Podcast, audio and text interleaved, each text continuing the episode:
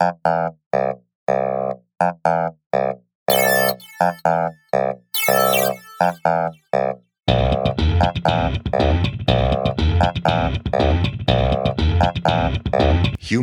Lab. Hallo, hallo, herzlich willkommen beim Humanist Lab Podcast. Heute mit dem Thema heiße Eisen. Genau. Der Auftakt zu einer neuen Reihe. Was? Echt? Neue Reihe, Ja, cool. natürlich. Humanist Lab Podcast. Das heiße, Heiße Eisen. Eisen. So. Okay. Und zwar folgendes. Wir haben ja mal eine Einführung gemacht in Logik und Argumentation, äh, weil wir dran glauben, ne? Besseres Denken, besseres Leben, gutes Handeln, Zuversicht und überhaupt, ihr wisst schon. Und da hatten wir damals schon irgendwie vorgeschlagen, lass uns doch mal irgendwie eine, eine Reihe machen, wo wir uns mit so wirklich schwierigen Themen beschäftigen. So heiße Eisen halt, wo es besonders schwer fällt, darüber sachlich Mhm. zu diskutieren. Die Grenzen des guten Geschmacks hat man das seinerzeit wir genannt. das ursprünglich mal genannt, aber inzwischen finde ich das, Das heiße Eisen. Finde ich irgendwie besser. Naja, egal. Auf jeden Fall äh, haben wir jetzt gedacht, nach unserer Einführung in Logik und Argumentation, am Anfang waren sich alle noch so voll sicher, dass sie wissen, wie das geht, und dann im Laufe der Veranstaltung nahm diese Zuversicht doch eher ab. Dabei hätte sie doch zunehmen sollen. Mhm. Naja. Auch bei mir, der, der ich das ja. Ja, ja. Hm. Naja, egal, wir bleiben dran. Und zwar glaube ich, dass es insofern ganz gut ist, wenn wir uns mal als Erste trauen, im Podcast das mal zu machen. Bevor wir daraus irgendwie eine Veranstaltung machen oder so, versuchen wir uns mal da dran. Und wenn wir dann darin grandios in alle Öffentlichkeit oder in kleine Öffentlichkeit scheit- scheitern, ist das ja auch in Ordnung. Aber wir versuchen es mal. Genau, und äh, das Ganze ist natürlich wie immer ein Experiment und äh, wir nehmen uns halt nicht irgendwelche Themen, die wir versuchen anzupacken, sondern wir versuchen halt heiße Eisen anzupacken. Da haben wir uns ein paar ausgedacht. Ähm, heiße Eisen aus aktueller, mehr oder minder aktueller Debatte. Also eigentlich kann man sagen, alles was mit was mit Frauen und Kindern zu tun hat, ist komischerweise ja generell ein heißes Eisen aus Genau. irgendwelchen Gründen. Warum das so ist, wissen wir jetzt auch nicht. Aber das stellt man doch so ein bisschen so fest. Das ne? stimmt. Naja, Ähm, aber um warm zu werden, genau. würde ich ja vorschlagen, wir beginnen mit einem, ich würde nicht sagen lauwarmes Eisen, aber so ein gar nicht so super heißes Eisen.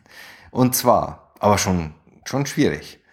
Darf man Hunde und Katzen essen? Hä? Ach so. Ja, Ach so, okay, ja gut. Darf man Hunde und Katzen essen? weil äh, vielleicht zum Hintergrund, ähm, irgendwelche äh, jungen Leute aus so einer kleinen Splitterpartei, die früher mal größer war, hatte irgendwie vorgeschlagen, die haben vorgeschlagen, das Schlachtverbot für Hunde und Katzen aufzuheben. Genau. Interessanterweise, das habe ich noch gar nicht erzählt, das letzte Mal, als ich irgendwie in der Stadt war, um, weiß ich nicht mehr warum, ähm, stand da tatsächlich ein, ein FDP-Stand, wo Leute irgendwie das thematisiert hatten. Ach, wirklich? In der Hamburger Innenstadt ging es um das Essen von Hunden und Katzen. Wirklich? Und wie thematisiert? Ja, ich bin dann vorbeigegangen, die haben mich nur so provokativ Stand da Katja angelegt. Suding und hat gesagt, Schleck, Schleck, Katzen? Nee, das nicht. Das waren eher ältere Herren, deshalb äh, äh, mit den Julis hatte das, glaube ich, gar nichts zu tun. Hm. Na gut. Egal. Und jetzt wollen wir halt äh, vielleicht versuch, also diskutieren, Mhm. ob man Hunde und Katzen essen sollen, Dür- da, da- darf, dürfen soll. Okay, wenn man sagt, das Schlachten, also ich kenne mich da echt schlecht aus. Da kommt ja schon die erste Hürde, was man merkt. Wenn man ein gutes Argument bauen will, dann ist es natürlich immer gut, wenn man schon Fakten über das Thema kennt. Richtig. Das ist jetzt bei uns wenig der Fall. Das Richtig. ist ja aber bei vielen heißen Eisen der Fall, dass man da mir so ein Gefühl hat, gerade weil man wenig drüber weiß. Wir versuchen es trotzdem. Genau. Also, wie ist denn das eigentlich? Wenn man sagt, das ist erlaubt, das Tier zu schlachten, heißt das dann automatisch auch, dass es auch erlaubt ist zu essen? ich würde sogar so weit gehen zu sagen, ähm, Nee, glaubst du, glauben wir, dass das so ist bei ja, der Debatte? ge- genau. Okay. Ähm, ich würde sogar so weit gehen zu sagen, dass das Schlachten in dem Zusammenhang explizit meint zum Verzehr. Aha. Okay. Und äh, vielleicht ist das, also ich würde vorschlagen, dass wir das einfach jetzt als gesetzt annehmen. Ne? Also ich meine, wenn man jetzt, so wie wir beide uns mit der mit den gesetzlichen Schlachtregelungen nicht so auskennen, nee, dass es wir wird ja dann, so gemeint sein. ja, ja, Denn warte, Es werden ja auch Tiere nicht beim Tierarzt geschlachtet, sondern eingeschläfert zum Beispiel. genau, wenn man also das halt äh, nicht so genau kennt, dann ist es eigentlich eine gute Voraussetzung in so einer Diskussion, einfach sich klar zu machen, worüber man spricht und sich einfach mal provisorisch darauf zu einigen, dass das damit gemeint ist.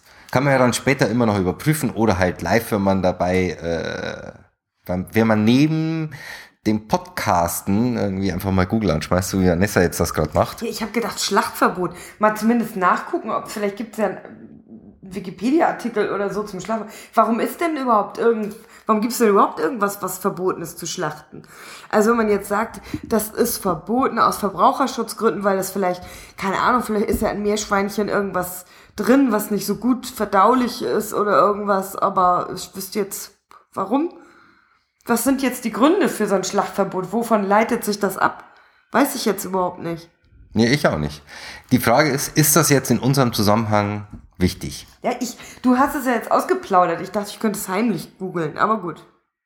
Na, also, ja, klar, wir können natürlich auch nachgucken, aber ähm, ich meine, wenn wir, wir, wenn, wenn wir uns darauf einigen, dass im Zusammenhang dieser Diskussion mhm. das Schlachten explizit ein, äh, einschließt, dass man es essen darf. Genau. Oder mit dem Zweck des späteren Verzehrs zu töten. Genau. Okay. Ich fange einfach mal an und mhm. hau einen raus. Die Frage, ob man überhaupt Tiere schlachten darf, ob das überhaupt gerechtfertigt ist, steht ja hier nicht zur Debatte. Es geht ja explizit in der Ausgangssituation nur um Hunde und Katzen. Mhm. Also da ist halt schon ein Unterschied zwischen anderen Tieren, also Hühnern, Puten, Schweinen, Rindern, ja, die durchaus geschlachtet werden. Also zum Verzehr dann später. Mhm. So. Die Frage ist also nicht, ist Vegetarismus irgendwie die, die bessere Alternative, sondern die Frage bezieht sich ausschließlich auf Hunde und Katzen. Ist das so, würdest du da so mitgehen? Ja, also interessant ist auch, jetzt muss ich es jetzt doch nochmal sagen, es gibt halt hier so ein Paragraph 22 aus irgendeinem Gesetz, Tier LMHV Einzelnorm oder so.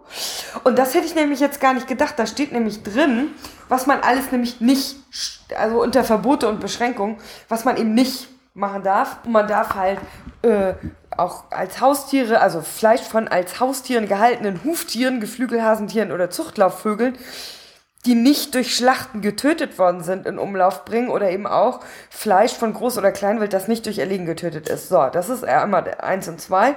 Und dann ist es nochmal explizit verboten, Fleisch von Hunden, Katzen, anderen hundeartigen und katzenartigen Tieren, Kaniden und Feliden, sowie von Affen zum Zwecke des menschlichen Verzehrs zu gewinnen oder in den Verkehr zu bringen. Es ist verboten, mit Wasserbindern behandeltes Geflügelfleisch na, was weiß ich, was das ist. Es ist ja auch egal. Und Eier dürfen nicht mehr nach dem 21. Tag.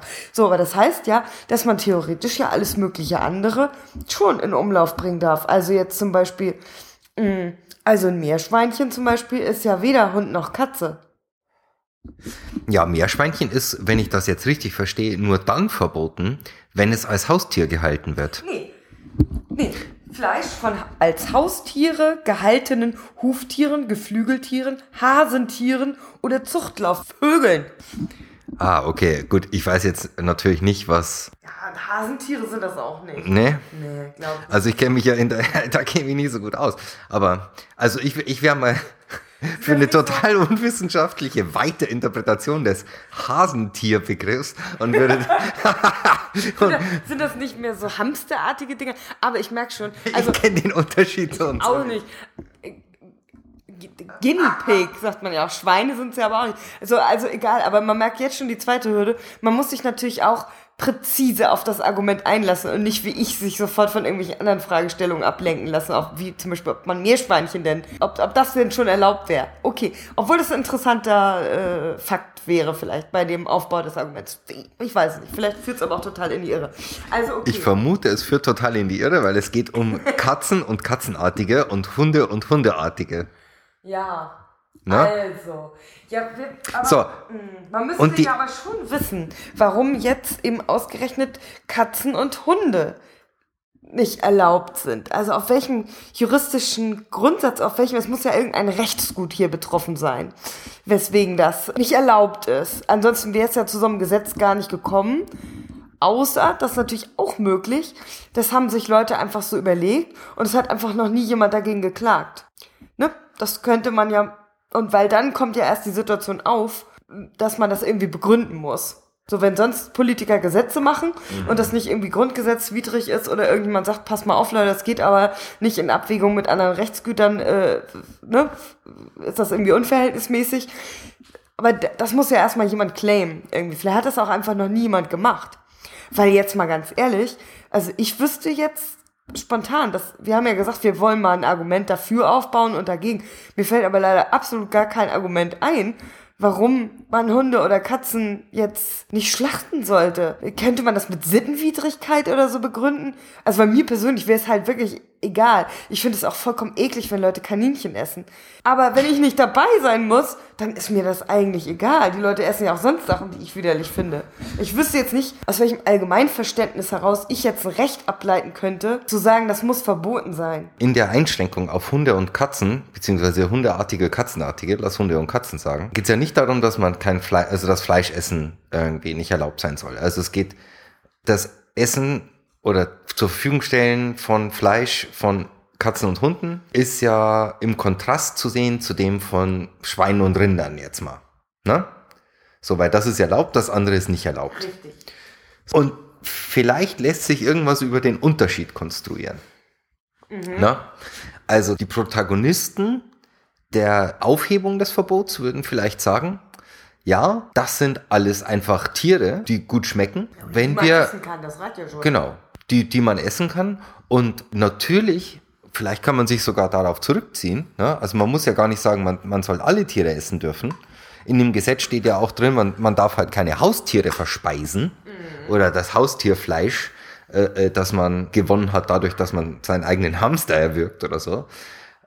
Der Let's fällt da, egal. Also jedenfalls sagen wir mal, okay, Haustiere essen ist irgendwie nix, aber wenn wenn es eine extra Katzenzucht und eine Hundezucht zum Verzehr gäbe, genauso wie bei Schweinen und Rindern, dann wäre das ja total unproblematisch, weil der Unterschied zwischen den beiden Tiergattungen oder zwischen den, den Arten von Tieren ist gar nicht so groß. Wir können natürlich drüber reden, ob man überhaupt das Schlachten von Tieren, ne, also zu, zum Zwecke des Verzehrs verbieten soll. Das steht aber auf einem ganz anderen Blatt. Das wird ja jetzt gar nicht so, gar nicht diskutiert. Und weil das auf einem ganz anderen Blatt steht, könnte man sagen, wenn man das Verbot aufrechterhalten wollte, dann müsste man einen signifikanten Unterschied zwischen Hunden und Katzen und den anderen Tieren, die man durchaus schlachten darf, finden. Als Befürworter des Schlacht, der Schlachterlaubnis könnte man ja durchaus sagen, den Unterschied, den gibt's einfach nicht. Das sind alles Tiere, die haben eine ähnliche Geschichte, ja, also das waren früher Wildtiere, die wurden dann domestiziert. Also aus der, aus der Geschichte der, der domestizierten äh, Tiere, ne? also Hunde, Katzen, Rinder, Hühner und so, kann man keinen Unterschied ableiten. Man kann auch biologisch jetzt nicht von einem großen Unterschied sprechen. Ne? Also in dem Artenbaum sind die irgendwie in derselben, also die sind genauso weit von uns entfernt. Spricht da niemand davon, äh, dass man jetzt mit Affen anfangen soll oder Schimpansen oder Menschen oder sowas. Ne? So, also da gibt's auch keinen Unterschied. Jeder Unterschied, der vielleicht konstruiert werden könnte von den Befürwortern des Schlachtverbots ist total artifiziell. Es gibt keinen Grund, diesen Unterschied aufrechtzuerhalten. Und wenn es keinen Unterschied gibt, dann soll auch das Gesetz keinen machen. Deshalb muss das Gesetz abgeschafft werden. Das könnte eine Linie sein. Ich würde als Befürworter, oder sagen wir andersrum, als Gegner des Schlachtverbots, wie jetzt da die äh, mhm. FDP-Fritzen da oder was, würde ich halt eher sagen, das ist nicht gesundheitsgefährdend, ne? das ist genauso gut oder schlecht wie jedes andere Fleisch. Es gibt eigentlich kein sachlich, kein sachlich begründetes Argument im Sinne des Verbraucherschutzes, das dagegen spricht. So. Weil, ne, die Schlachtanforderungen und so, das würde ja eh alles auch gleich gelten. Das Einzige, was in Frage käme, wäre tatsächlich, äh, denke ich jetzt mal, Sittenwidrigkeit. Und der Begriff der Sittenwidrigkeit ist natürlich ein schwieriger, auch je stärker die Gesellschaft ne, sich ausdifferenziert und äh, je pluralistischer sozusagen die Gesellschaft äh, ist. Und zwar, der Maßstab ist das Anstandsgefühl aller billig und gerecht Denkenden. Sehr gut. Gehöre ich da auch dazu? Ja, das muss man nicht. Also, und äh, das heißt aber, dass zum Beispiel so Ausnahmemeinungen, die nicht dazu zählen. Also extreme Befürworter oder extreme Gegner von irgendwas zählen sozusagen nicht dazu, sondern die Mehrheit. Ne? Und wenn die Mehrheit in einer Gesellschaft oder in Deutschland jetzt, äh, wenn das bei denen gegen das Gefühl des Anstandes verstößt, das ist nicht unbedingt moralisch gemeint. Äh, also das ist nochmal was anderes, steht zumindest hier auf Wikipedia als Sittlichkeit. Aber so, das hat ja natürlich normalerweise viel im Vertragsrecht irgendwie zu suchen, ne? Dass wenn man jetzt sagt, du bietest mir so einen Knebelvertrag an, ich unterschreibe den und dann ist der sittenwidrig, auch wenn ich das freiwillig unterschrieben habe und du mich vielleicht gar nicht dazu gedrängt hast. Mhm. Aber es ist irgendwie klar, dass das nicht der Sinn der Sache sein kann, dass das äh, nicht geht, dass das einfach unanständig ist, was du mir da angeboten hast. Aber im Prinzip kann man das auch hier sagen, wenn wir später äh, vielleicht nochmal auf das Thema Prostitution kommen. Da spielt nämlich gerade diese Sittenwidrigkeit nämlich auch eine ganz interessante, eine, ich möchte fast sagen, schillernde Rolle. Nämlich mal so, mal so, wie es gerade passt. Aber auf jeden Fall, das ist ein anerkannter Rechtsbegriff, mit dem man da arbeiten könnte. Und das ist ja auch irgendwie berechtigt, ne? Also die Gesetze werden ja, haben ja sehr wohl was damit zu tun oder leiten sich aus dem ab, was wir als Gesellschaft irgendwie richtig und akzeptabel finden. Und wenn es nun mal so ist, dass die Mehrheit es ja verabscheuungswürdig findet, Katzen und Hunde zu essen, dann wäre es vollkommen gerechtfertigt, äh, das auch als Begründung zu nehmen, zu sagen, ja, die meisten wollen das halt einfach nicht. Fertig. Und deswegen ist das jetzt verboten. Man könnte jetzt natürlich andersrum aber sagen, das wissen wir ja gar nicht, ob die Mehrheit das wirklich verabscheuungswürdig findet oder ob nicht vielleicht doch relativ viele Leute schon in Korea oder wo die das sonst essen schon mal gewesen sind und sagen, mein Gott, die essen das auch, das bringt sie auch nicht um. Ich habe schon mal, ich kenne einen, der einen kennt, der das schon mal gegessen hat, der gesagt hat, doch, das ist eigentlich ganz lecker oder zum Beispiel Straußenfleisch oder so. Das ist ja auch ungewöhnlich, aber es macht uns ja nichts aus, auch weil nicht jeder einen Strauß bei sich zu Hause hat. Aber man müsste vielleicht mal eine Umfrage machen. Und wenn jetzt 80 Prozent oder so sagen, also ich würde es nicht kaufen wollen, aber mir ist es eigentlich Wurst, solange die meinen Hund nicht nehmen, dann wäre das vielleicht eine andere Sache. Ja, auf jeden Fall, ne? Also, das ist wirklich ein super spannender Begriff der, der Sittenwidrigkeit. Und ich glaube, dass wir, dass wir in, in Fragen wie dieser äh, total oft da landen, da, da landen ja. werden. Also, Weil, man braucht natürlich man braucht natürlich in Wirklichkeit keine Umfrage zu machen, denn so wie ich das beobachtet habe, ich lese ja immer gerne hier die ganzen Kommentarspalten, also wie die Leute ausflippen aufgrund dieses Vorschlags, ne? Also das ist, ich glaube, es wurde schon vieles als Shitstorm bezeichnet, was in Wirklichkeit nur so ein äh, Lüftchen im Wasserglas ist. Aber da drehen die Leute wirklich komplett am Rad. Und zwar ziemlich viele. Ich, man, ich denke, man kann schon aufgrund der Reaktion davon ausgehen, dass man damit nicht durchkommt. Dass das einfach in dem Fall tatsächlich diesem Prinzip auch entspricht. Dann würde ich sagen, müsste man ja diesen Leuten tatsächlich total dankbar sein, die das vorschlagen. Weil gerade so Sachen, die Sittenwidrigkeit betreffen, die müssen natürlich schon, gl glaube ich, äh, immer wieder angeguckt und hinterfragt werden. Ne? Sonst hätten wir heute noch kein Wahlrecht für Frauen. Sonst hätten wir heute noch kein, äh, sonst wäre heute Homosexualität immer noch illegal. Und dass Leute versuchen, andere Leute von den Dingen zu überzeugen, die sie für richtig halten, ist ja einfach dann eine ganz gute Sache. Und vielleicht dauert es noch 50 Jahre oder was, bis diese, diese Julis irgendwie selber alte Menschen sind und dann irgendwann wird es soweit sein oder so in Deutschland. Ne? Also, dass das halt äh, die Mehrheit dann irgendwie vielleicht nicht mehr so sieht. Vielleicht wird es auch so bleiben. Genau.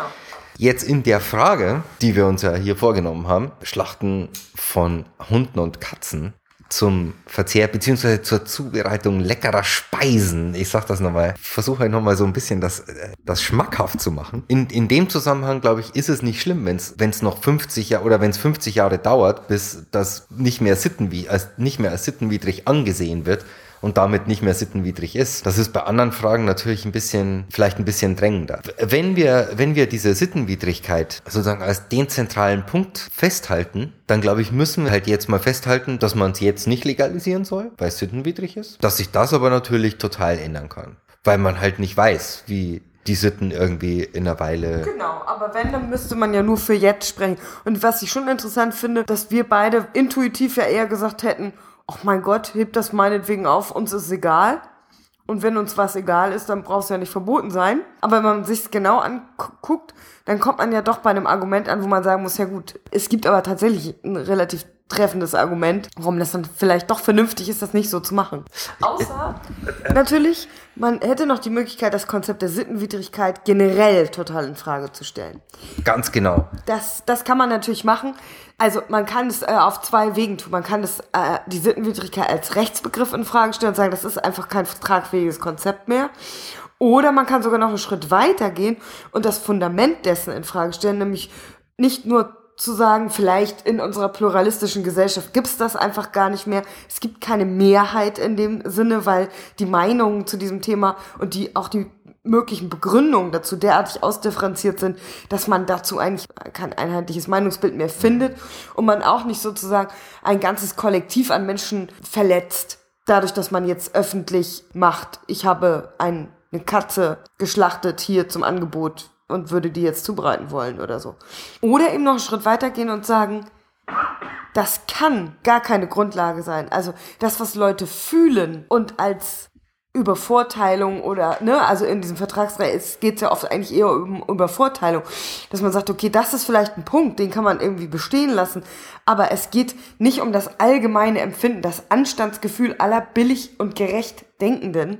Das kann man nicht pauschal als Kompass in, weder in juristischen noch in legislativen Fragen irgendwie benutzen. Das kann man schon challengen. Auf der anderen Seite ist der gesellschaftliche Frieden ja nicht unerheblich. Also man kann das auf jeden Fall challengen und ich glaube, dass das eine Diskussion ist, die echt schwer ist. Ne? Und deshalb lässt mich, lässt mich diese, dieser Punkt so ein bisschen unbefriedigt zurück, tatsächlich. Einfach weil wir uns einem scheinbar kleinen Problem zuerst gewidmet haben, nämlich Hunde und Katzen essen, ja oder nein. Und dann bei einem riesengroßen gesamtgesellschaftlichen Konzept oder einer Fragestellung, einer Anwendung des bestimmten Rechtsbegriffs gelandet sind. Und wir haben halt jetzt ein Einzelproblem auf ein viel größeres Problem verlagert. Und das ist ja irgendwie eigentlich das Gegenteil von dem, was man will oder in, also wenn man wenn man versucht zu argumentieren und vielleicht nicht ganz fertig wird oder nicht nicht ganz zwingt, aber dass man zumindest sagt, ich habe jetzt hier ein großes Problem, das habe ich jetzt irgendwie aufgeteilt in zwei Teile und den einen kleinen habe ich gelöst und dann bleibt noch ein bisschen was über, aber das ist nicht mehr so kompliziert wie die Ausgangsfrage. Jetzt sind wir aber genau den gegenteiligen Weg gegangen. Wir haben das Ausgangsproblem durch ein noch komplizierteres ersetzt. Nee, Moment. Ich habe ja eigentlich, haben wir gesagt, wir haben das Ausgangsproblem als solches äh, gelöst durch die Beantwortung der Frage, ob das sittenwidrig wäre und das könnte man wahrscheinlich bejahen. Damit wäre das Problem gelöst. Man hätte jetzt nur noch die Möglichkeit, mit einer richtig großen Brechstange ranzugehen. Und dann landet man halt bei einem sehr großen, komplexen Problem. Und dieses Thema, das lohnt sich wahrscheinlich auch nochmal für einen äh, für eine eigene Folge, denn das findet man natürlich schon auch oft in einer anderen Form, gar nicht so sehr in juristischen äh, Diskussionen, aber auch als Standpunkt der Konservativen, die einfach oft sagen, ich will das aber nicht. Oder auch andersrum, ich will das aber so. Weil das schon immer so gewesen ist oder so, ich habe einfach keinen Bock, da mich mit was anderem in, in Frage stellen zu lassen oder mich irgendetwas anderem auszusetzen. Hört ja doch die rationale Argumentation auf, sondern wird ja grundsätzlich dann auf eine andere Ebene gehoben. Nämlich zu sagen, ist es, inwieweit müssen wir sagen, es ist zumutbar oder eben auch nicht mehr zumutbar, als Mitglied dieser Gesellschaft bestimmte Dinge ähm, zu tolerieren. Das ist natürlich eine ganz grundsätzliche Frage. Genau. Aber ich glaube eben, das wäre jetzt in Bezug auf dieses Argument, wäre das halt sozusagen das Notfallbrecheisen, mit dem man da rangehen könnte. Aber ich glaube, dass das eigentliche Argument, wenn man sagt, wir haben es klein geschnitten und beantwortet. Ist das aus meiner Sicht dadurch beantwortet? Nämlich, dass das Verbot so gesehen bestehen bleiben muss. Ja, die Komplexität dieser Sittenwidrigkeitsfrage, ne, auch das, was du gerade skizziert hast über die Konservativen, suggeriert halt schon so eine Schwammigkeit, die das, äh, ähm, die diese Argumentationslinie halt auch ein bisschen schwächt. Ja, also die Befürworter könnten sagen, ja, meine Güte, das ist aber überhaupt kein Fall, auf den das zutrifft. Ne? Ähm, also klar, es geht hier, also wenn's, wenn wir über Sittenwidrigkeit sprechen, dann sprechen wir über äh, Knebelverträge, dann sprechen wir über irgendwie Zeitschriften-Abos, die an der Tür verkauft werden und so und die allen schaden und also das kann wirklich keiner wollen. Aber in dem Fall, hm, weiß ich nicht, ich werde trotzdem weiter dafür kämpfen. Na? Oder das überzeugt mich halt nicht davon, dass es falsch ist. Ich behalte einfach meine Überzeugung, Du hast mir aber dargelegt, warum ich damit nicht durchkomme. Aber du hast mich nicht überzeugt. So, und das wäre halt so, im Idealfall wird man ja, wird der Gegner ja, würden die Gegner die Befürworter überzeugen und umgekehrt. Das ist aber in dem, mit der Argumentationslinie einfach nicht drin. Na, man muss ja auch sagen, ein Fall, den wir jetzt noch gar nicht bedacht haben, ist, dass unsere Annahme komplett falsch ist. Nämlich, dass Sittenwidrigkeit auch im juristischen Kontext gar kein Argument wäre.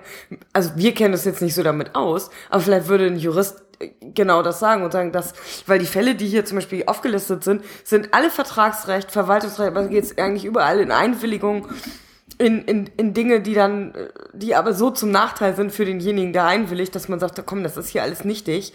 Und das zweite Beispiel ist das Thema Prostitution, aber auch da geht's um den Vertrag. Nämlich um den Fall, ob ich, wenn ich, wenn die, die Hure sagt, kostet 100 Euro und ich sag am Ende, pff, ich gebe aber nur fünf, ob sie das dann einklagen kann von mir. Und früher konnte man es nicht einklagen, weil gesagt wurde, das ist sittenwidrig. So, das ist, dieses Geschäft ist sittenwidrig. Und das hat sich aber verändert mhm. durch das Prostitutionsgesetz, bla bla bla, aber das, da wird es jetzt kompliziert. Da können wir dann auch nochmal drüber sprechen, wenn es um Prostitution geht. Aber auch da geht's nur um diese Vertragsseite und nicht in Wirklichkeit darum, also es geht vor allen Dingen witzigerweise richtet sich das ja gegen die Prostituierte und nicht gegen den Freier. Mhm. Die, eine andere Frage wäre es, wenn ich jetzt Katzenfleisch kaufe äh, und sag, äh, ja, ne, ist auch, nee, kann man auch kein Beispiel draus konstruieren, so richtig. Nee, geht irgendwie nicht, ne? Nee, also, weil vielleicht trifft der Fall gar nicht zu. Vielleicht ist es auch doch ein Scheißargument. Das müsste dann ein Jurist sagen, aber ich, es ist halt die einzige Begründung, die mir einfallen würde. Aber wenn es zutrifft, dann wird es die beste. ja, wahrscheinlich, ja. Genau, weil, weil dann, äh, und dann musst du halt noch irgendwie das entsprechende Gerichtsverfahren gewinnen, wenn es ansteht, ne? Und dann ist die Sache erstmal klar für, für 20 Jahre oder so. Mhm. Ja. Aber richtig befriedigend ist es halt, finde ich trotzdem nicht. Nee. Ne? Also kein Katzen- und Hundefleischliebhaber wird, wird deshalb seine Meinung ändern. Das finde ich schade. Ja, aber das war da, nee, also das war. Es wird sich doch kein Katzen- und Hundeliebhaber, wird doch jetzt seine Meinung, würde er andersrum seine Meinung auch nicht ändern. Vermutlich. Ja, aber das wäre, also vielleicht, vielleicht ist das auch wirklich, ist das auch eine spannende Frage, ne? Also was ist eigentlich der Anspruch an so ein Argument? Ne? Also mein Anspruch daran wäre, dass jemand, der bereit ist, sozusagen rational die Argumente anzuerkennen, auch bereit wäre, seine Überzeugung mit der er in, das, äh, in die Diskussion reingegangen ist, so offen zu hinterfragen, dass er gegebenenfalls am Ende sie ändert. Ich glaube, das Problem bei diesem Thema ist, eigentlich müsste ja das Argument aufgebaut werden von demjenigen, der was verbietet. Weil das ist ja der ungewöhnliche Fall. Ne, das ist ja der, ja. Das, eigentlich muss ja das Ungewöhnliche begründet werden. Genau. So. Jetzt ist es aber das ungewöhnliche Gesetz. Das genau, ist ja genau ist ja die Seltsamkeit. So. Und der Gegner des Verbots kann eigentlich nur das Argument, die Argumentation des Verbietenden angreifen, aber uns liegt ja gar keine Argumentation vor. Desjenigen, der dieses Verbot da reingeschrieben hat, oder derjenigen, wir können es uns denken, und da ist das Argument ja eigentlich nur, ja, die Leute wollen das halt nicht, weil das deren Haustiere sind und, und die das nicht gut finden würden, in den Supermarkt zu gehen und dann liegt da eine tote Katze im Regal. Ich fände auch ekelhaft. Das muss ich auch sagen. Ich fände das, so gesehen, da habe ich noch gar nicht drüber nachgedacht, wenn es dann beim Supermarkt liegen würde. Ich finde es ja nur deswegen okay, weil ich dem wahrscheinlich nicht ausgesetzt wäre. Es liegen ja auch keine toten Hasen im Supermarkt. Normalerweise jedenfalls nicht. Ja, aber das müsste man dann, in, also theoretisch zumindest in Kauf nehmen. Also der Supermarkt muss das ja nicht führen, ne? Es ist halt nur so, dass wenn ich zum Chinesen gehe oder zu einem, äh, also sagen wir eine, irgendeine regionale Küche, die halt mit solchem Fleisch operiert und das seit, weiß ich nicht, hunderten von Jahren macht und da exzellente Gerichte hervorzaubert, deren Geschmacksexplosionen im Mund man sich gar nicht äh, träumen lässt als, als äh, Schweinebraten verwöhnter Mitteleuropäer. Ähm, du schweifst ab. Ich sehe schon in deinem Gesicht, sobald du an Schweinebraten denkst, geht nichts mehr. Echt? so. Ähm, na, also dann wäre man vielleicht damit konfrontiert, aber man geht jetzt ja nicht zu Aldi und dann ist da irgendwie Katze. Nee. Aber, genau, also, aber vielleicht ist das genau nochmal ein Argument. Mhm. Dass man nämlich sagen kann, selbst wenn es nicht verboten wäre, wenn das Schlachtverbot aufgehoben wäre, wäre man sehr wahrscheinlich nicht damit konfrontiert. Außer es gibt eben genügend Leute, die das echt gut finden. Zum Beispiel so auch wie Rinderzunge. Da, da, das, da erinnere ich mich auch noch an ein traumatisches Erlebnis als Kind, wo ich beim Schlachter war und meine Mutter gefragt habe, was das sei. Ich konnte es gar nicht glauben. Äh, das sah so lecker aus, aber und dann wurde gesagt, das ist eine riesige Kuhzunge von so einer niedlichen Kuh mit so großen Augen. Ich fand das widerlich. Die Zunge auch noch. Naja, auf jeden Fall. Ich bin ja gar kein Vegetarier, muss man dazu sagen. Aber trotzdem, ich fand das also wirklich auch nicht, nicht toll. Ja, aber, aber das. Was, aber was ich damit meine, ne? Das Argument wäre ja dann, wenn genügend Leute das halt gut finden, dann würde es auch verkauft werden. Alles andere regelt der Markt. Ähm, und solange das eben die meisten Leute scheiß finden, wird es eh nicht verkauft. Oder nur in so Spezialetablissements, äh, da muss man dann ja nicht hingehen. Und, und sobald es aber so viele Leute gut finden, dass es auch im Supermarkt verkauft wird, ja, dann muss man auch damit leben, genauso wie man mit allen anderen Möglichkeiten, die heute im Supermarkt eben ja auch da sind. Ne? Es gibt ja auch Leute, die finden Käse vollkommen widerlich und sich den allein nur anzugucken oder zu riechen. Die müssen wahrscheinlich auch einen weiten Bogen ums Käseregal machen.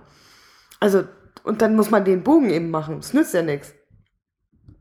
Genau. Und, und hier habe ich ja auch irgendwie noch in keinem Supermarkt Milzwurst und saure Lunge gesehen. Thank God. Ich glaube, das könnte wirklich eine, also ich glaube, das ist wirklich eine gute Argumentationslinie zu sagen. Also der, der verbietet, muss sich immer rechtfertigen. Ne? Ja, doch, würde ich sagen. So, würde ich auch, würde ich auf jeden Fall auch sagen. Ähm, aber eigentlich müsste man das halt auch wieder rechtfertigen. Jetzt haben wir in dem Fall, wie du ja zu Recht sagtest, halt keine, keine Rechtfertigung der Verbotsfreunde. Nee. Und genauso wenig haben wir diese Rechtfertigung im Fall der Zoophilie vorliegen, wo das Verbot des Sex mit Tieren, und ich versuche jetzt da einfach mal eine Überleitung zum nächsten Thema, einfach reingeschmuggelt wurde. Einige Leute haben sich da sehr drüber aufgeregt. Also halt die Leute, die so viel sind, ne? Die sagen so, ja, das mit meinem Hund zu Hause, das ist super. Der. Aber die haben sich ja nicht aufgeregt. Ja doch der Verband dieser Zoophilen, die haben sich aufgeregt. Nein, die haben sich nicht aufgeregt. Und die fanden das halt schlecht. Ja, die fanden das schlecht, weil die seit Jahren darum, dafür werben. Ähm, also das fand ich, ist natürlich auch ein erstaunliches Phänomen, muss man sagen. Da ist so ein Typ, der ist irgendwie, ich glaube, Systemadministrator in irgendeiner Bücherei oder Bibliothek oder so. Und der ist der Vorsitzende von diesem Verein. Wie viele Mitglieder der Verein hat oder so, das weiß ich jetzt auch nicht. Aber so, die haben auch eine Website und die werben halt dafür. Er ist, glaube ich, mit seinem Schäferhund zusammen, wenn man das so sagen kann. Und äh, wirbt da eben für Verständnis und so. Und äh, sagt halt, ja, dass denen Tierschutz logischerweise total wichtig ist, weil das ja für die Partner sind. Die Tiere sind ja Partner.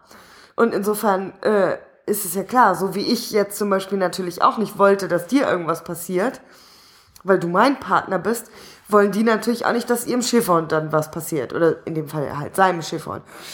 Und ja, und auch, dass es dabei gar nicht so, so wie ich das gelesen habe, was, was stand da jetzt noch? Ja, die Vorstellung, dass man, die man sich davon macht, dass da sozusagen der Hund zu sexuellen Handlungen gezwungen wird oder so, dass das so nicht sei sondern dass es schon um körperliche Nähe da geht, aber eben nicht mh, mm, um eine Vergewaltigung des Tieres. So. Anhand welcher Kriterien man das jetzt nicht festmacht, äh, jetzt, das jetzt festmacht, ist natürlich so eine Sache. Aber es wurde doch relativ offenherzig darüber berichtet. Ich fand das offenherzig. So, man könnte da wahrscheinlich noch stärker im Detail drüber sprechen, aber als Außenstehender ist man hier vielleicht auch manchmal froh, wenn das nicht der Fall ist. Aber gut. Genau, aber aufgeregt, das würde ich nicht sagen. Ich glaube, die haben schon Verständnis dafür, dass andere Leute es nicht nachvollziehen können.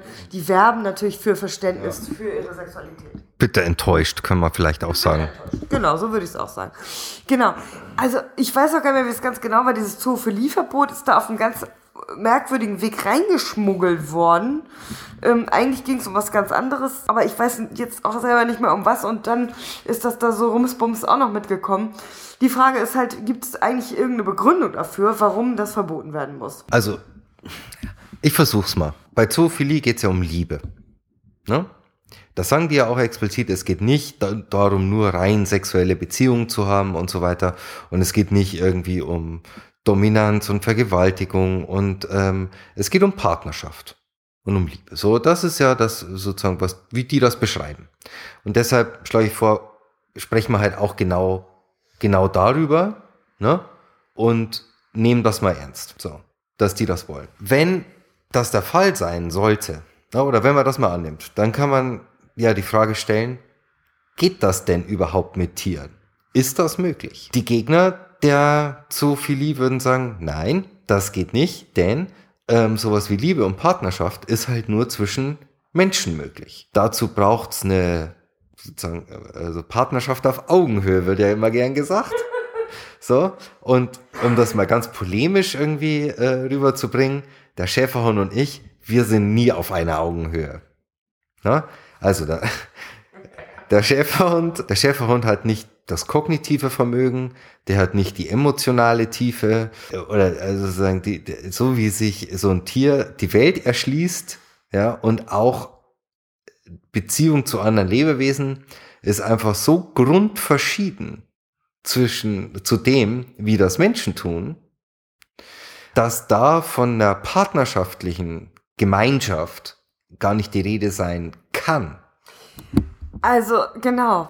Entschuldigung, ich muss gerade an Adoptionsrecht für zu viele denken, aber egal.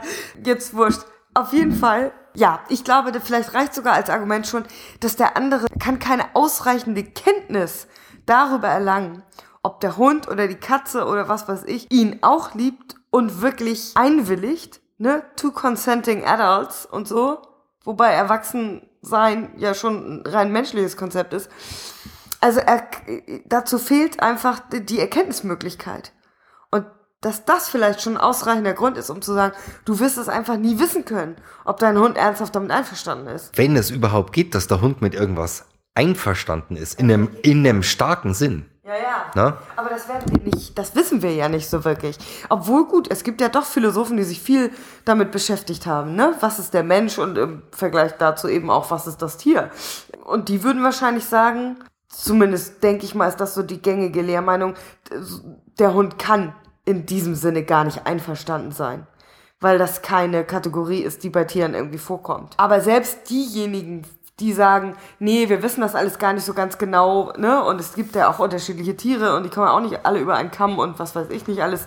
Selbst der müsste ja anerkennen, dass man eben es einfach nicht weiß, abschließend, was, was das Tier dann wirklich will. Also weißt du, was ich meine? Entweder man hat ein gefestigtes Konzept davon, was was das Sein des Tieres bestimmt oder bestimmt der Tiere bestimmt und das Sein des Menschen bestimmt. Und da wäre schon eine ganz klare Trennlinie. Oder man hat eben ein, sagt, wir können gar nicht so ein gefestigtes Konzept haben. Aber der Zweifel, der dann bleibt, der wäre ja auch ein Argument, um zu sagen, ah, sorry, also das äh, lässt sich so aber nicht zweifelsfrei behaupten, dass dein Hund mit dir genauso glücklich ist wie, wie du mit ihm. Das ist natürlich keine Voraussetzung für eine legitime Beziehung. Das sind ja ausreichend Paare zusammen, wo der eine mit dem anderen auch nicht so glücklich ist. Aber beide entscheiden sich im Rahmen des freien Willens, soweit es uns gegeben ist, frei zu sein und das nicht von anderen Dingen eingeschränkt wird, dafür in dieser Beziehung zu verbleiben. Das lässt sich halt für den Hund wahrscheinlich nicht sagen. Ja, haben wir denn irgendwas dafür?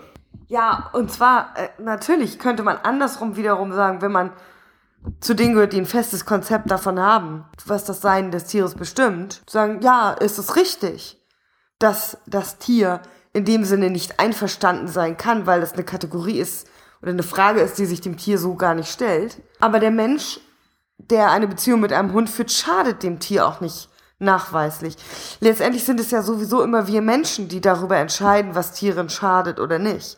Das ist natürlich vielleicht nicht okay, aber so ist es nun mal. Ne? Also das, außer jetzt in der freien Wildbahn, wo man irgendwie nachts vom Braunbär überrascht wird, da entscheidet der Bär wahrscheinlich. Aber ansonsten in der Zivilisation, sag ich jetzt mal, da entscheiden wir ja darüber. Und wir entscheiden ja auch darüber, was, was zum Beispiel, wie nennt man das, Tierquälerei ist und was nicht. Ne? Also ist ein Alleineziehen schon Tierquälerei? Nö, gesetzlich gesehen, zumindest juristisch gesehen, ist es das nicht und die meisten Leute würden auch nicht sagen, dass es das ist. So, ähm, also wenn wir diese Grenzen definieren, dann könnten wir genauso gut sagen, solange der Hund nicht augenscheinlich zu Schaden kommt im Sinne von einer, einer tierquälerischen Handlung, und das ist ja bereits juristisch definiert, brauchen wir keine zusätzliche Definition. Ne? Auch da wäre dann wieder die Anforderung, dass derjenige, der das Verbot formuliert, eben genau sagt, warum ist das nicht so? Äh, warum ne, brauchen, muss das zusätzlich zu den gesetzlichen Bestimmungen, die es schon gibt, eine weitere geben? Und zwar, und da muss man sich auch entscheiden, muss, will ich das begründen im Namen des Tieres oder eben wie, und da müssen wir jetzt ja nicht weiter drauf eingehen, im, im Sinne der Menschen, die das vielleicht einfach als sittenwidrig empfinden, das nicht aushalten können. Ja, auf jeden Fall. Ne? Also wenn wenn man jetzt sagte, die Tierschutzgesetze, so wie wir sie haben, reichen aus und, und dann muss es keine eigene Regelung für Zoophilie geben, dann wäre das, glaube ich, völlig okay. Uns beiden ist die Grundhaltung eigen, dass wir erstmal Verbote verargumentiert haben wollen. Ne? Also Verbote, die, die müssen erstmal sozusagen wirklich nachgewiesen werden, warum die sinnvoll sind. Ja, das ist ja aber nicht nur eine Grundhaltung, die uns so eigen ist, sondern ich finde schon, dass es auch tatsächlich was mit dem Grundsatz zu tun hat, den es ja auch in der, in der äh, in Logik und Argumentation ganz allgemein gibt, dass die ungewöhnliche Behauptung begründet werden muss. Und ich glaube, ein Verbot ist logischerweise die ungewöhnliche Behauptung, weil alles andere ja erlaubt ist. So. Ja, ja, genau. Also das auf jeden Fall. Nur ähm, auch dafür müsste man halt nochmal vielleicht Gründe finden, ne, dass man das annimmt. Aber äh, also ich will da jetzt erstmal nicht dahinter zurück. Das meine ich. Ne? Das gilt übrigens ja nicht nur für ein Verbot, sondern für jede gesetzliche Vorschrift, denn für die aller, aller, aller, allermeisten Phänomene in unserem Leben und in dieser Welt gibt es keine juristische Vorschrift, weil wir die nicht brauchen oder glauben, die nicht zu brauchen. Aber in dem Moment, wo wir glauben, das zu brauchen, müssen wir es halt begründen. So. Genau. So, also wenn man, wenn man das jetzt festhält und sagt, ja, okay, wir brauchen dieses Verbot nicht, weil die Tierschutzgesetze die Fälle, in denen was schief läuft, so und so schon regeln, dann glaube ich, können wir damit auf jeden Fall leben, beide. Ich habe aber wieder das Gefühl, dass das die Frage nicht beantwortet. Jetzt auf andere Weise, aber vielleicht war die Frage auch gar nicht so klar. Wenn die Frage ist, ist es, soll, ist es, soll es erlaubt sein, Sex mit Tieren zu haben? Dann haben wir gar nichts dazu gesagt. Nee. Wenn die Frage ist. Muss es verboten sein? Genau, wenn die Frage ist, muss es verboten sein? Dann haben wir eine Teilantwort gegeben, nämlich die Antwort, dass wenn die Tierschutzgesetze ähm, derart sind, dass alles, was irgendwie gegen den Tierschutz ist, verhindert wird ja, und verfolgt werden kann und so weiter, dann brauchen wir kein, äh, äh keine derartige Regelung. Aber zu dem eigentlichen, darf man Sex mit Tieren haben, ja oder nein, jetzt mal so ganz abstrakt. Und das ist natürlich ein Riesenbrocken. Ne? Ähm, haben wir doch nichts. Ich hab was, ich hab was. Ich hab haben was. wir noch nichts gesagt. Es gibt einen Fall, zu dem wir was sagen können, Rainer. Ja. Nämlich Einwilligung in, äh, in Körperverletzung bei sadomasochistischen Handlungen. Wir können voraussetzen, ja. dass der Hund tatsächlich nicht einwilligt und auch nicht einwilligen kann. Und deswegen muss das trotzdem verboten sein. Der Mensch kann nämlich einwilligen in Körperverletzung, nicht nur bei äh, sadomasochistischen Handlungen, sondern, sondern ja bei Operationen, bei Operationen und, so und so weiter, ganz genau. Das kann der Hund nicht. Und da gibt es, glaube ich, eine natürliche Grenze. Also ich glaube, man könnte sagen, wir brauchen kein Zoophilie-Verbot, aber es, äh, aber jemand, der äh, meinetwegen sagt, ich bin zu, äh, zu viel und sadistisch veranlagt, der könnte sich dann nicht auf darauf berufen, dass sein Hund eingewilligt hat. Nee, genau. Genau. Oder also, also genau. das kann das kann man dann so und so nicht.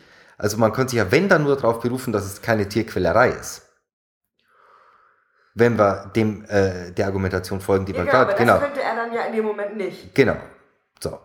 Genau. Also, oder aber ähm, er behauptet, Tierquälerei ist so und so Quatsch. Ja, also man kann natürlich immer noch die, die ganze Tierquälerei-Geschichte ablehnen. Dann wird's aber nochmal, dann bewegt man sich nochmal in ein ganz anderes Territorium. Ja, das brauchen wir, glaube ich, nicht. Genau, also aber nur sozusagen, das wäre noch die nächste Linie, die man, äh, mhm. die man gehen könnte. Mhm. Genau. Aber trotzdem spannend. Stimmt. Wo bleiben wir jetzt damit? Jetzt haben wir zwei Themen diskutiert, ne? Waren wir mit unserem Bestreben erfolgreich? Also du hattest ja vorhin eingeleitet mit, ähm, ja, wir haben uns seinerzeit irgendwie mit Logik und Argumentation und so weiter irgendwie beschäftigt und haben jetzt mal versucht, Argumente zu finden dafür und dagegen. Ja, also was ich zumindest interessant finde, also ich hätte vorher gesagt, das mit den Katzen und Hunden ist mir wurscht. Und jetzt würde ich doch tatsächlich ein bisschen weiter drüber nachdenken wollen, ob das nicht auch okay ist zu sagen, wenn die Mehrheit das nun mal nicht will, dann ist das halt verboten. So. Brauchen wir das?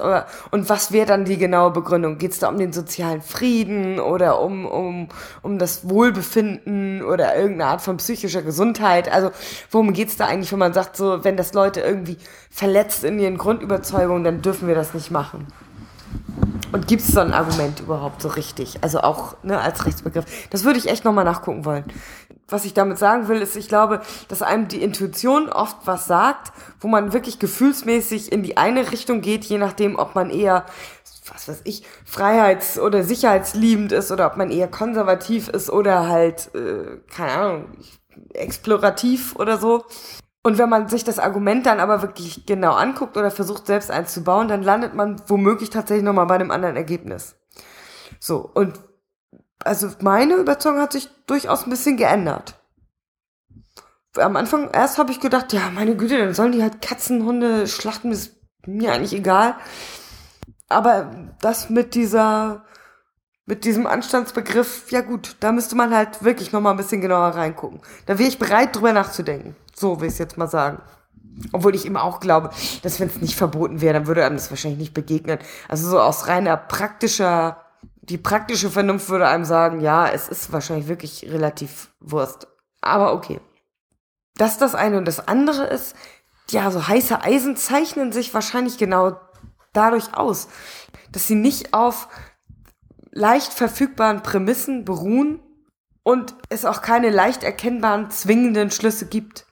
Deswegen sind sie ja so emotional. Also ich glaube, dass wir dann ins Emotionale auch irgendwie ausweichen, weil uns das rein rationale, also Daten, Fakten irgendwie zu wenig Anhaltspunkte auch liefern. Vielleicht ist das das, was ein heißes Eisen eigentlich ausmacht. Dass sie so ein bisschen indecisive auch sind oder, oder hard to decide. Ja, ja. Und dass sie halt wirklich Emotionen berühren, tendenziell. Ne? Also wir haben jetzt ja zwei heiße Eisen genommen, die uns jetzt nicht so nahe gehen tatsächlich. Also beiden, ne? Also wo, wo äh, zumindest ich keine wirklich starke emotionale Reaktion drauf habe. Ne? Also. also das mit der Zoophilie, äh, das hat mich schon ein bisschen was gekostet. Das muss ich auch sagen. Das ist ja jetzt auch schon ein bisschen länger her, ne? Das war ja, glaube ich, im, im Frühjahr oder, oder so, oder im letzten Winter oder irgendwie was. Äh, und ich habe mir das dann halt auch tatsächlich da durchgelesen und so. Also, mich hat das schon ein bisschen was gekostet, mich mit den Argumenten dieser Zoophilie Freunde da äh, zu beschäftigen. Also mit den Positionen irgendwie eher, ja. ne? Und auch den Beschreibungen und eben nicht, ja, entweder darüber zu lachen oder das sofort abzulehnen, weil man irgendwie sagt, oh, das ist ja total strange irgendwie. So, also das, ich, nicht so, dass ich es nicht konnte, so, aber man muss sich schon ein bisschen überwinden. Das fand ich schon. Also, weil die Vorstellung damit, äh, das, das widerstrebt mir schon auch. Ich kann mir das nicht, ne, wo man auch merkt, so, okay, bei Dingen, die man sich für sich selbst einfach echt nicht gut vorstellen kann, da muss man doch sich bewusst auch erstmal zur, zu dem offenen Blick auch zwingen. Hm, interessant. Also, da, das ging mir, das ging mir gar nicht so. Also ich fand das auch bizarr und irgendwie auch unverständlich und so weiter. Ne?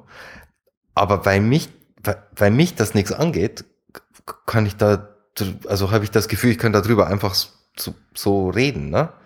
Also ich habe ja, ich habe da keine, weiß nicht, die die Distanz, glaube ich, erlaubt da so einen formaleren Zugang irgendwie dazu. So und und ich bin ja mehr so visuell, weißt du? Und äh, nee, ich denke ja sehr bildhaft und das ist bei solchen Gelegenheiten manchmal ungünstig, sag ich jetzt mal. Ja, das kann ich mir vorstellen. Für mich war das halt jetzt irgendwie, also jetzt fühlte sich das für mich schon stark nach so einer Fingerübung an, nach einem wirklichen Experiment, ne? nach so einem Selbstversuch, ähm, rauszufinden, wie kriegen wir es eigentlich hin, das zu machen, was wir angekündigt haben, nämlich irgendwie Argumente pro und contra zu finden und die Sache erstmal unemotional oder losgelöst von den eigenen tiefen Überzeugungen zu diskutieren. So.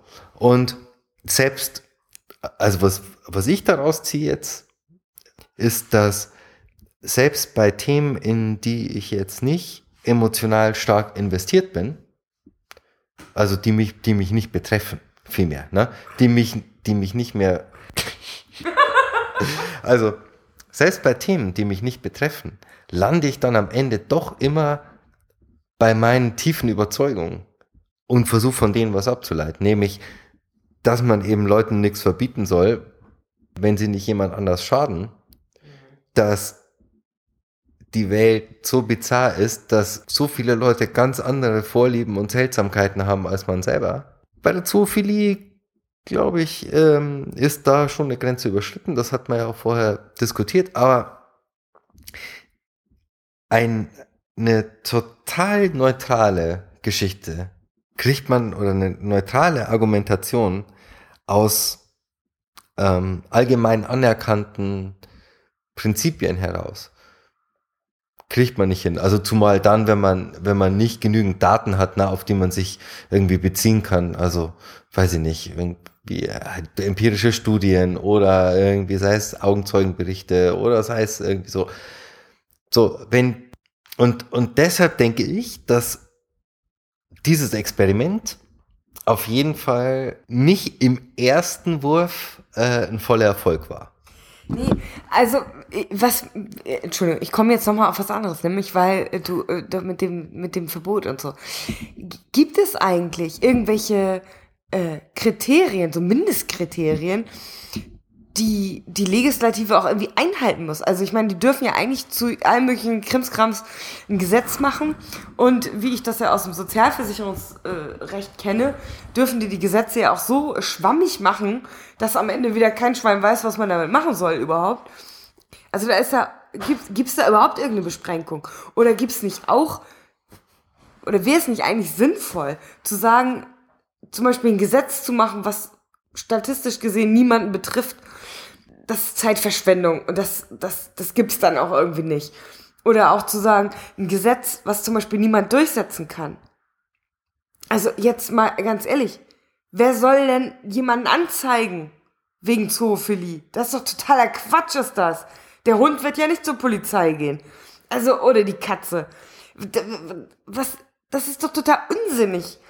Also die Zeit, die da reingeflossen ist. Ja, wieso? Natürlich kann das vorkommen. Ja, aber wo da, da, der Nachbar sagt so hier, ich höre hier. Na was? Was wird der Nachbar denn? Ja, der Hund jault und der Typ jault auch und das deutet auf die eine Sache hin und wie es da geht. Beweis. Ja, und dann muss halt dann irgendwie auf der Basis des Gesetzes die Polizei nochmal klingeln, ne? Und dann wird er halt nachverfolgt. Und ja, wenn aber, aber dort die ganze Zeit im Internet solche Fotos gepostet werden, dann, äh, dann kommt ja, aber Nein, also ich meine, das, das, ist jetzt natürlich alles so flapsig ja, hingesagt, aber, aber die. Aber dann müsste man ja Tierpornografie verbieten und nicht Zoophilie. Also, weil äh, es ist ja ansonsten wirklich nicht beweisbar.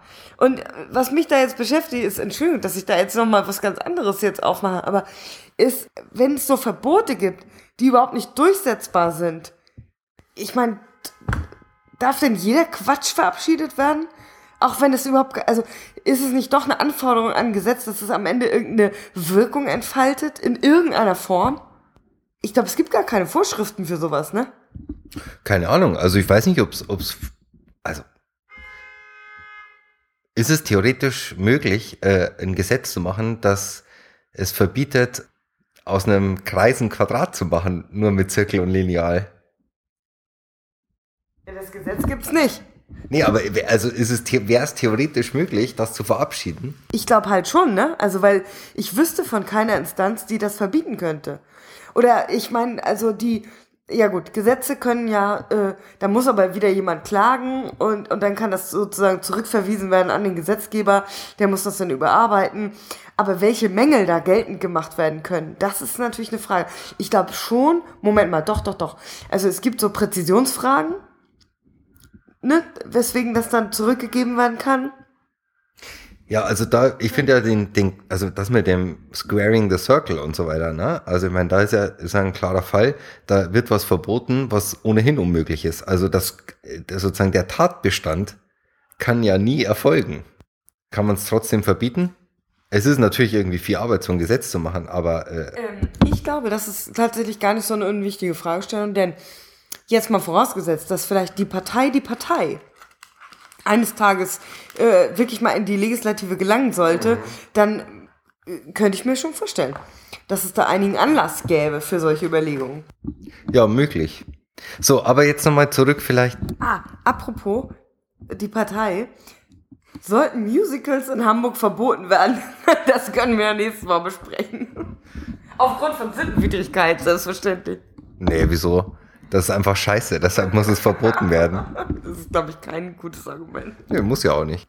Also ich glaube, dass dieses Experiment im ersten Versuch nicht ein voller Erfolg war. Ich würde es noch nicht als gescheitert betrachten und würde es einfach äh, total gern nochmal fortführen und äh, vielleicht auch die Sinn, den Sinn schärfen äh, für den vorgeschlagenen Umgang mit den heißen Eisen. Ähm, ich glaube, da kann man nochmal bei. Wieso, wieso? Ich fand das, ich fand es gar nicht schlecht. Nur weil man nicht so ein eindeutiges Ergebnis kriegt. Ich glaube halt, das ist, liegt so ein bisschen im, im, äh, in der Natur der Sache. Und finde ich auch gut, wenn die Leute merken, aha, das ist, vielleicht regt mich das nur deswegen so auf, weil es tatsächlich schwierig ist. Meistens sind das ja auch Themen, die sind gar nicht so relevant, aber trotzdem schwierig. Ja, das stimmt. Diese, und weil wir das fortführen wollen und es auch wert ist, das fortzuführen, dachten wir uns, es wäre doch total klasse, wenn wir uns auch eurer heißen Eisen gegebenenfalls annehmen könnten. Vielleicht, und das wäre auch äh, noch ein zusätzlicher, zusätzliches Experiment mit euch zusammen im Podcast. Muss nicht sein. Also wenn ihr gern heißes Eisen hättet, das ihr gern hier hören würdet, dann sagt uns Bescheid, äh, schreibt uns einfach und im, vielleicht habt ihr sogar selber Lust, ähm, die Position hier zu vertreten. Eine der Positionen zu dem heißen Eisen. Ich würde mir schon wünschen, dass wir das hier nochmal machen und vielleicht dann darin auch bisschen erfolgreicher sind, ja, wenn sich sozusagen dieses, dieser Modus schärft, weil ich glaube, dass in der Art der Auseinandersetzung mit solchen Themen echt was drin steckt. Ja, ich finde es auch, dass wir das weitermachen sollten. Und klar, wenn irgendjemand Bock hat, auch eine bestimmte Position zu vertreten, dann, dann äh, fände ich das super. Also, aber es geht halt schon darum, ein richtiges Argument zu bauen. Das muss schon jedem bewusst sein. So, wir wuscheln da ja auch nur dran rum, aber uns geht es halt auch nicht darum, irgendjemand von irgendwas zu überzeugen, sondern es geht uns überhaupt darum, mit Argumenten zu experimentieren, zu sagen, okay, finde ich überhaupt ein gutes, wenn ja, welches, was für Prämissen finde ich, wie muss ich es aufbauen, damit das wirklich folgt und schlüssig ist. Das ist halt oft nicht so einfach. Insbesondere, wenn es um Themen geht, über die man nicht so viel weiß in Wirklichkeit. Aber trotzdem haben ja die Leute immer eine Meinung. Genau, so wie wir das, das haben wir ja heute auch gesehen. Genau. Und wir versuchen sozusagen ein Maximum an Argumentation rauszuholen aus einem Minimum an Wissen. Das ist, glaube ich, ein sehr gutes Stichwort äh, oder eine sehr gute Beschreibung des, äh, des heutigen Abends. Äh, wir hoffen, euch hat's unterhalten und gefallen und vielleicht sogar inspiriert zu weiterem Denken, und Handeln. und Zuversicht. Zuversicht. Bis zum nächsten Mal. Tschüss.